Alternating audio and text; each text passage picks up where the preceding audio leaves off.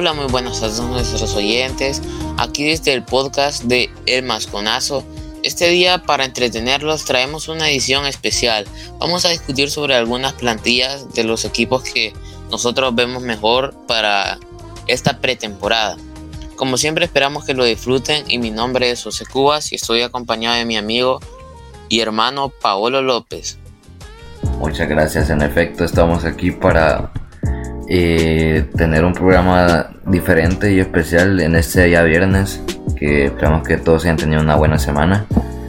Y esta semana de bastantes noticias, la verdad. Que se ha movido bastante el tema de fichajes y cosas así. Vamos a empezar hablando un poquito sobre las plantillas. Eh, comenzaremos con, primero con la del Madrid y el Barcelona. Eh, vamos a comparar tanto la defensa, medio campo y eh, el ataque. Comenzaríamos un poquito, si me das la introducción, con el Real Madrid, la defensa del Real Madrid, incluyendo los porteros.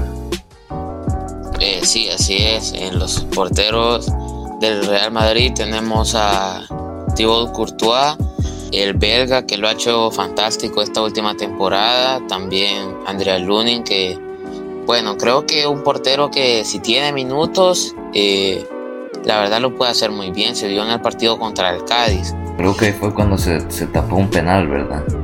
Eh, sí, así es. Y una actuación bastante buena también el partido contra el Atlético de Madrid. Quizás de no ser por ese penal, eh, quizás no gana, la verdad. ¿Vos qué opinás de esos porteros? Pues la verdad que Courtois actualmente creo que es el mejor portero del mundo, actualmente obviamente comparándolo un poquito con Ter Stegen, eh, creo que en toda la carrera creo que ha sido mejor Ter Stegen, pero bastante debatible con la carrera que se está haciendo ahorita Thibaut Courtois. Pero siento que Lunin puede llegar cedido para buscar nuevas oportunidades y demostrar el nivel que, que, tiene. Algo así como Inaki Peña en el Barcelona, que se fue al Galatasaray si no me equivoco y dio bastante buena actuación incluso con el mismo partido contra el Barcelona en Europa League y que ya se ha presentado a entrenamientos con el Fútbol Club Barcelona.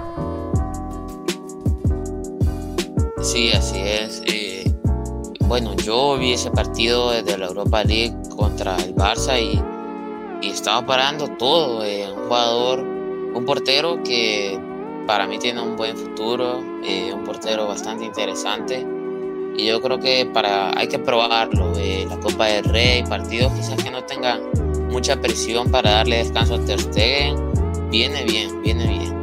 Tienen que saber ocuparlo a ese portero. Obviamente también hay que tomar en cuenta que sigue Neto, eh, que es un fichaje caro y que cobra bastante y que el Barça le quiere buscar salida. Sí, claro, el portero brasileño, eh, un portero que quizás ya no le está haciendo igual de bien como lo hizo en el Valencia hace unos años.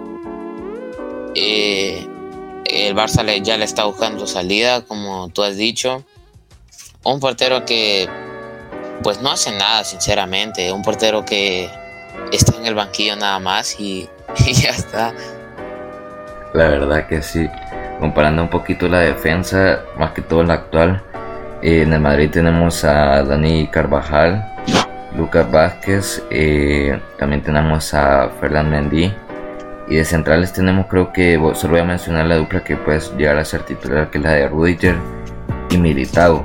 Y creo que comprando esto un poquito con la del Barça, que creo que la titular sería Jordi Alba, eh, Aspelicueta si es que viene.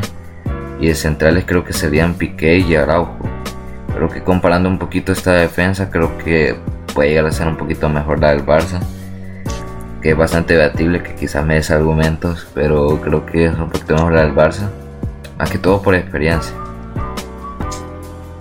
Eh, no sé, yo sinceramente me pongo a pensar que, a ver, los centrales, yo quiero ver cómo juega Rudiger, porque aquí hablando nomás me parece que Araujo es mejor, pero yo creo que si Rudiger lo hace bien, le puede pasar a Piqué y quizás ponerse a la altura de Araujo. Las estadísticas dice que en la temporada pasada Piqué hizo más que Rudiger y tomando en cuenta que Piqué estuvo un par de partidos lesionados.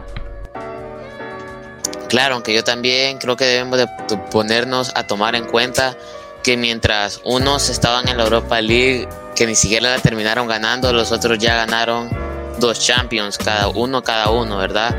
Eh, nada, solo eso, los laterales. No sé quién va a jugar de lateral derecho del Barça y sinceramente me podrías decir por favor. Creo que, si es que viene a Pelicueta, pues eh, creo que sería. O bueno, quién sabe, y Roberto, que es un jugador que, se, que lo ha renovado el Barça. no sé por qué, la verdad teniendo a Des todavía que eh, está en los planes de Xavi. Entonces creo que sean esos tres, Sergi Roberto, Aspilicueta si es que viene, y Sergio Dest.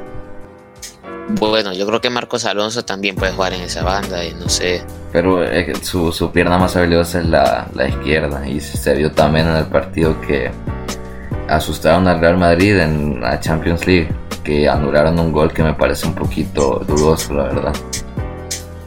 Eh, porque yo creo que si lees el reglamento, creo que no, porque claramente dice el reglamento que si hay una mano que termina en gol, aunque sea dudosa, igual cuenta como mano. Pero ¿cuántas manos dudosas han habido el Madrid en estas últimas Champions? Creo que también es de ver eso, o sea, no nos pongamos a hablar tanto también de los de los robos, digamos, porque estamos comparando defensas por el momento.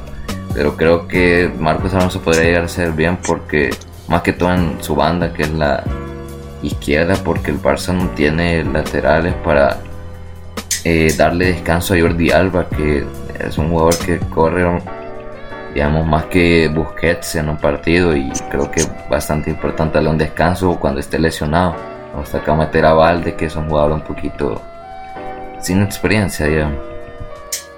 Sí, así es, un jugador que ahí va, pero no, no tiene la experiencia quizá eh, suficiente igual yo creo que la defensa, los laterales, bueno, quizá cuando se terminen dando esos fichajes, quizás puede ser un poco mejor o igual, pero para mí un poco gana un poquito, al menos en los laterales, los del Madrid, sinceramente, Carvajal, si sigue así como está, me parece un gran lateral derecho.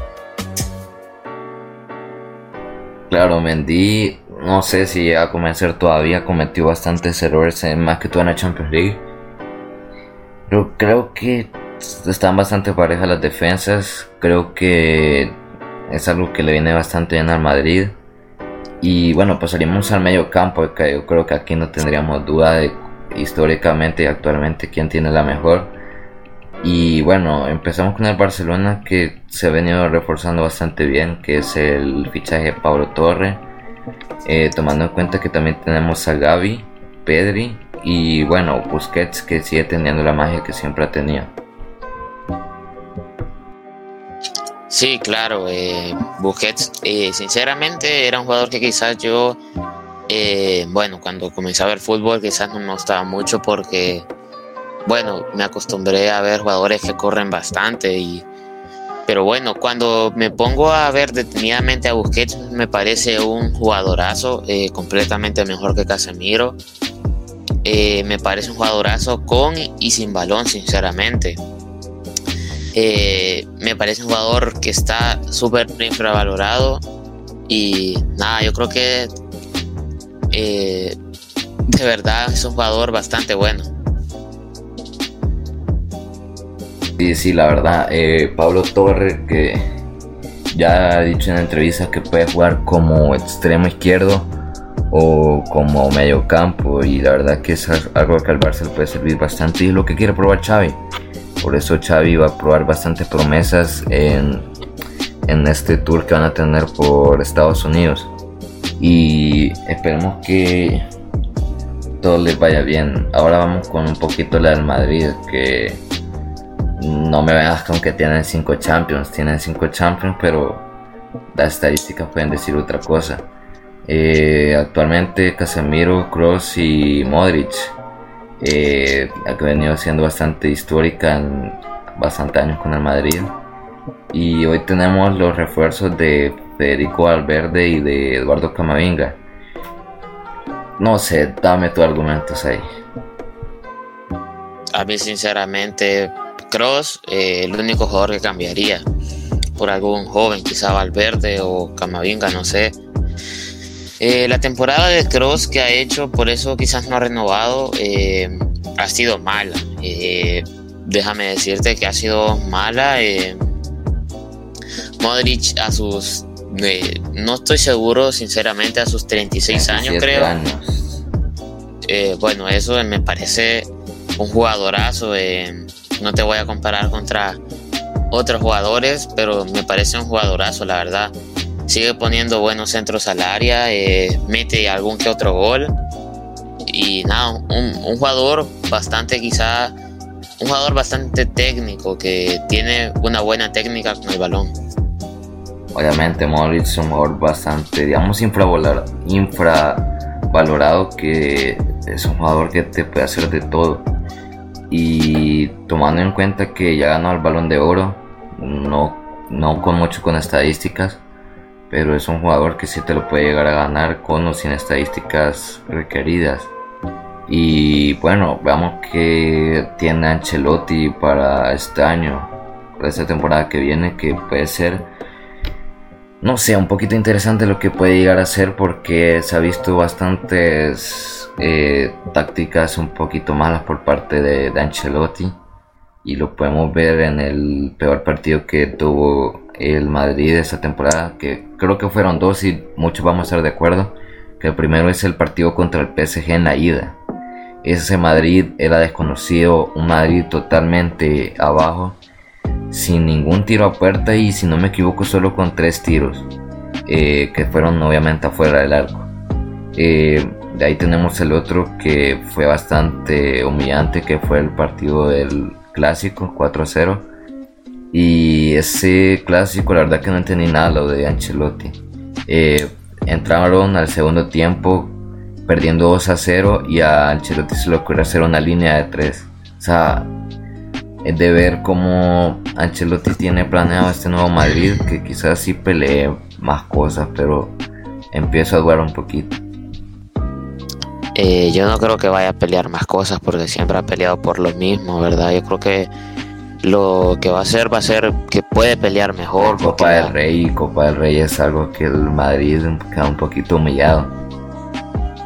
Claro, aunque siempre pelea, eh, quizás, a ver, humillado tampoco, creo yo, aunque debe ser, bueno, la temporada pasada o antepasada quedó eliminado contra el Alcoyano, un equipo que ahí, sí creo que ha sido humillación. Pero es que ya tienen bastantes años de no, de no ganarla. Aunque también es un poquito debatible porque la liga no es que la ganen todos los años.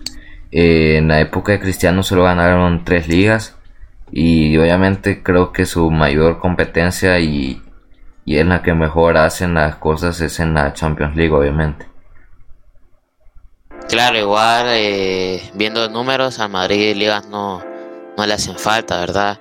Creo que está bien el Madrid, pero eh, hay cosas que pueden mejorar como siempre en la plantilla. Ah, creo, creo que Chouameni, un jugador que yo sinceramente no lo he visto jugar mucho para poder hablar tanto de él. Pero yo creo que hay que estar pendientes de cómo juega él, cómo quizá cómo puede competir por ese por esa titularidad en el mediocampo. Obviamente tiene que rendir bastante más que todo por, por lo económico que, que, es lo del, que es su venida. O sea, digamos, pongamos un poquito aquí el, el tema de Christensen y de, y de. Jugadores valorados en 40 y no sé si estoy seguro de 35 millones o no me sé bien ahorita las cifras, pero entre los dos hacían 80 millones. Y Mateo Alemán y la directiva del Barcelona lo ha fichado por 0 euros.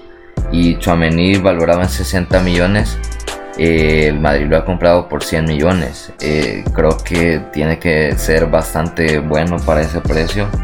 Viniendo de la liga francesa, no sé si lo pueda demostrar también. Igual te digo que eh, me parece un jugador que va a rendir bastante tiempo. Creo que eso se ha puesto a pensar en Madrid, que si lo dejaban ir, primero un jugador que pierden, un jugador bastante bueno. Sí, y también si lo dejan ir es, un, es una promesa que luego puede duplicar su valor. Ya vemos cómo está el mercado en estos días, que ya un jugador llega a valer 200, 300 millones, cuando antes ni Cristiano ni Messi llegaban a los 100 millones, le costaba bastante. Yo me imagino a esos, en esos tiempos, el Messi de quizás de 2015, por ejemplo, y Cristiano 2014, en estos tiempos de ahora, ¿cuánto costarían? Una barbaridad, la verdad. En efecto, ya tengo las, las cifras aquí, que sí, 45 millones y Cristian 75 millones, entre los dos 80 millones. Y Aurelien Chouameni eh, valorado en 60 millones. O sea, lo que quiero dar a entender con esto es que el Barcelona fichó por 0 euros a dos futbolistas con valor de 80 millones, mientras que el Madrid fichó a un jugador en valor de 60 millones por 100 millones. O sea, el rendimiento que tiene que dar es bastante bueno y creo que le mete un poquito de presión no solo por la competencia que va a tener en el equipo, sino también por esto de lo económico. Presión no creo que tenga. Primero tiene un número que quizás no afecte tanto, pero un número que no es conocido. Luego sabe que no llega a ser titular. Eh, era titular en el Mónaco, por eso el Mónaco pedía bastante dinero. Eh, Christensen no era titular indiscutible en el Chelsea. Eh, que sí es, si no me equivoco, sí, sí jugaba titular, era capitán creo también del Milan. Le decían el Prezi, el Prezi, o sea, para que le digan así, es un jugador bastante bueno. Y viendo sus highlights lo puedes ver, siento que le, le ganan por poco a, a Chuamení, aunque también tomando en cuenta que Chuamení es más joven que que sí.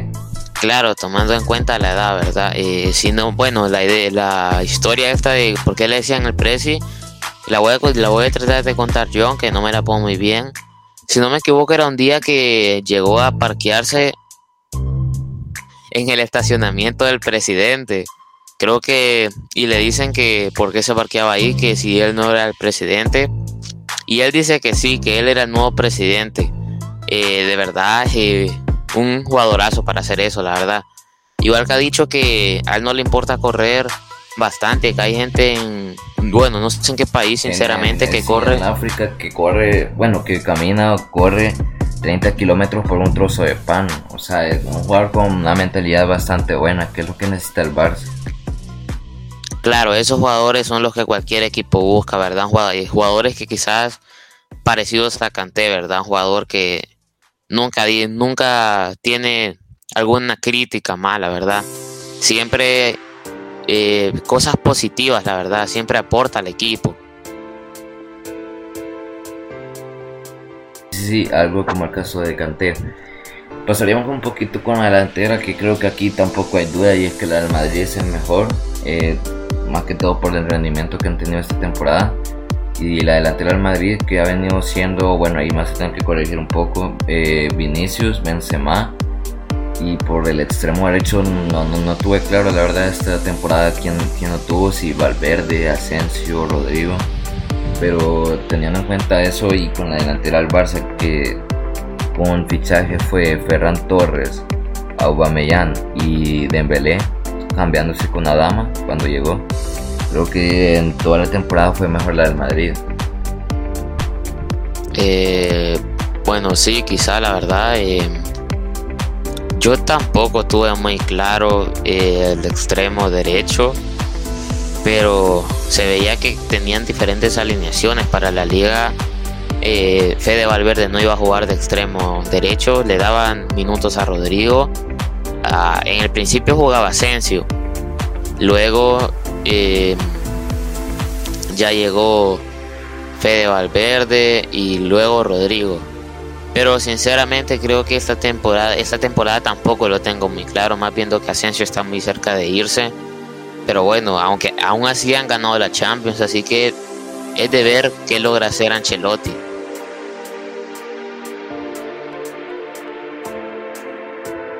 La verdad que sí, Ancelotti puede llegar a hacer un poquito de cosas ya teniendo variables como Chouameni. Eh, la verdad que por el extremo derecho no sé quién va a usar, pero eh, quizás Ancelotti sabe hacer algo bueno ahí y no equivocarse en, esas tácticas.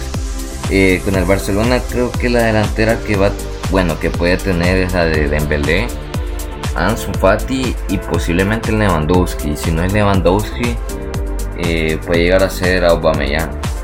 Eh, la verdad que Aubameyang en el rendimiento que tuvo eh, desde que llegó al Barça fue bastante bueno y que puede dar competencia a bastantes jugadores y creo que puede llegar a ser algo bueno, la verdad. Claro, que igual tampoco es un jugador ya muy joven como le era hace unos años, pero igual, eh, sinceramente, eh, se ha visto el cambio, bueno, en sus principios con Luke de Jong, ¿verdad? Aunque luego Luke de Jong hizo, lo hizo bastante bien, ¿verdad? Entrando de cambio y ayudando al Barça con goles muy importantes, sinceramente.